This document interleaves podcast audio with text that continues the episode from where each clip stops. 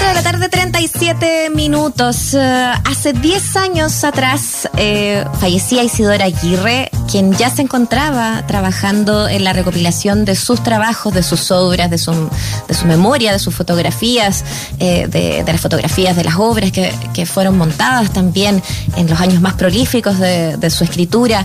y efectivamente es una escritora bastante completa en eso, por eso cuando nos encontramos con la edición que sacó la editorial De teatro completo de Isidora Aguirre, con más de mil páginas, 40 piezas teatrales divididas en distintas, eh, en distintas eh, características ¿no? Eh, de, su trabajo.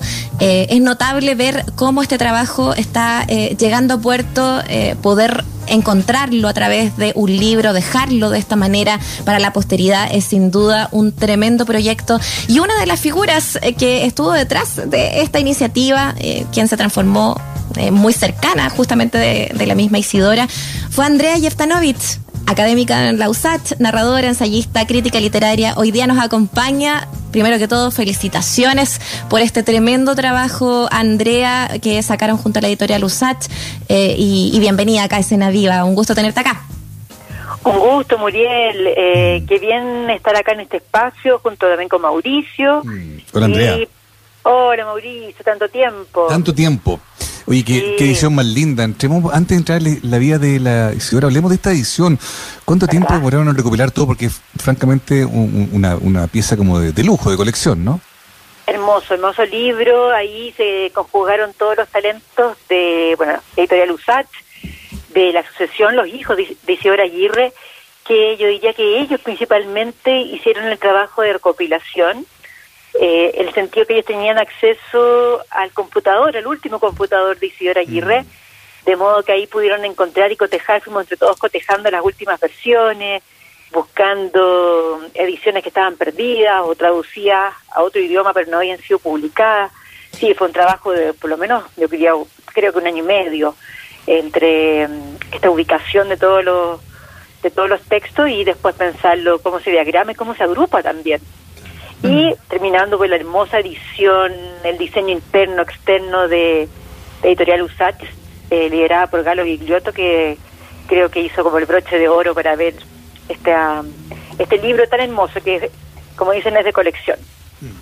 Totalmente. Es, eh, es un lujo de libro, pero, pero además quizás es la reflexión eh, también anterior, un poco antes de pasar a lo, a lo que es la vida Isidora y, la dramaturgia propiamente tal, lo que significa, es justamente eso. Eh, ¿De qué manera podemos dimensionar, Andrea, el hecho de poder tener aquí reunidas todas las obras de ella? por lo que significó también en la época en que ella escribió eh, eh, el estar presente, eh, previo también al periodo de la UP, incluso mucho antes probablemente, a, incluso los teatros universitarios. ¿qué, ¿qué, te salta a ti también a propósito de lo que significa tener reunido aquí todo este trabajo? Sí, bueno, yo invito a todos cuando hablamos de ese trabajo voluminoso no se asusten con las 1200 páginas.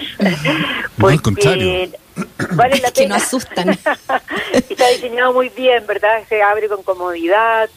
Em, y son las 39 obras que están acá incluidas y los prólogos se han hecho con muchísimo cariño, principalmente las 39 obras de, de, de Isidora Aguirre muestran todos sus registros muy, muy completos y un excelente como recorrido, lo que recién decías tú, Muriel, de la historia de Chile y la historia del continente, de Latinoamérica, cómo se va formando, porque ella va de, algún modo acompañando las distintas épocas que habita, desde la, reforma agraria, la revolución cubana, eh, todo lo que fue las utopías alrededor de la UP, la dictadura, junto con otras obras históricas, y va recogiendo las hablas de, de tantos personajes entrañables, ¿verdad? Las, las pergoleras, los papeleros, de modo que junto con ser eh, un importante eh, aporte a la dramaturgia, al teatro, también se puede hacer una itinerancia, ¿verdad?, por nuestros últimos 60, 70 años.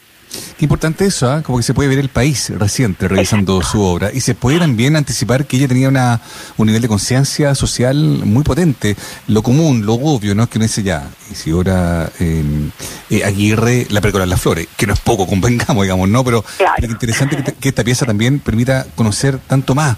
Por ejemplo, no sé, pienso en Población Esperanza, que lo estaba viendo en el libro acá, lo escribe con Manuel Rojas, ¿no? Un retrato bien feroz de la marginalidad, de la pobreza. Hablemos de piezas que te parece que son relevantes en términos de ir conociendo más a la, a la autora, más allá de, su obra más, más conocida, ¿no? Claro. Eh, como tú nombras, acabas de nombrar Población Esperanza, eh, en la producción de Isidora Aguirre implicó un punto de inflexión, porque ella no venía de ese mundo y de algún modo hacerlo junto a Manuel Rojas como que le permitió, le, la validó para poder escribir de otros, de vías muy distintas a la que ella había tenido. Y claro, ahí toma, eh, trabaja y, va a ser como un poco un eje desde ese momento a continuación, trabajar en pos de reflexionar sobre la desigualdad mm. en nuestro país y en toda Latinoamérica, la desigualdad, la importancia del colectivo, de hecho todos estos eh, ejes que creo que este libro que dice, ah, son obras antiguas, no, pero tiene muchos ecos con hoy, el tema de la desigualdad, de la toma de terrenos, eh, la, posibilidad mm. de cambio con el colectivo, Qué importante tener noción del colectivo, que a través de la organización de un grupo uno puede generar conciencia y cambio. Y también el ejercicio de la asamblea, ella lo instala tempranamente en sus obras. Sus personajes discuten, hacen ideas, piensan en el cambio, se ayudan. Mini asambleas en la calle. Exacto, sí, después de lo que pasó en el estallido, o incluso un poco antes, cuando se van formando estas organizaciones como... Ella tiene mucha fe en el colectivo, mucha fe y la posibilidad de cambio. Y muchas veces ese cambio liderado por las mujeres. Así que en esas tres aristas creo que esta, este volumen hermoso también dialoga muy bien con el presente. Totalmente. Estamos hablando con Andrea Yertanovich, narradora, ensayista, crítica literaria, también académica de la USACH eh, y, como decíamos también, eh, y quisiera añadirle ahí también crítica teatral. Tuviste montada muchas de sus obras eh, por, por generaciones más jóvenes y ese diálogo que tenía ella también, a, propósito de lo que estás diciendo, hay, hay una consecuencia natural también con su escritura de las cosas que suceden hoy día y al parecer también en vida, ¿no? Eh, ella vio eh, sus obras como nuevas generaciones la tomaban, después de su muerte también se ha seguido montando, eh, Lautaro, sus personajes siguen resonando también. ¿qué, impresión te queda a ti también de lo que significa también verla y, y, volverla a traer al teatro, volverla a traer a escena, sobre todo hoy día que tanta falta nos hace volver al escenario y ver en escenario estos montajes? Sí, absolutamente eh, ella siempre fue una dramaturga muy desprendida de sus textos. Eh, bueno, si bien parte con una alianza muy férrea con Eugenio Guzmán, con el, eh, con el director con el que monta eh, La Perla de la Flor y un bastante trabajo, pero a continuación se abrió y tenía un diálogo muy fluido con otras generaciones. Pensemos que trabajó con Andrés Pérez, Andrés Pérez montó una versión de La Perla de las Flores y tal vez su última último trabajo que vio eh, en vida, montado por otro eh, eh, director, fue con Guillermo Calderón, con los que van quedando en el mm. camino, que aparte fue su alumno. Y ella era muy transversal, le interesaba mucho que otras generaciones, grupos, compañías de provincia, grupos aficionados, hicieran sus obras. Ella siempre recordaba, una, no creo que era una pérgola, realizada por un grupo de alumnos con síndrome de Down, como con mucho cariño, no era realmente tenía un compromiso para que se extendiera sus obras. Por esta publicación espero que anime ahí, si alguien está escuchando en la radio, que anime a otras compañías profesionales o aficionadas a tomar estas obras y hay muchas que no se han montado suficientemente.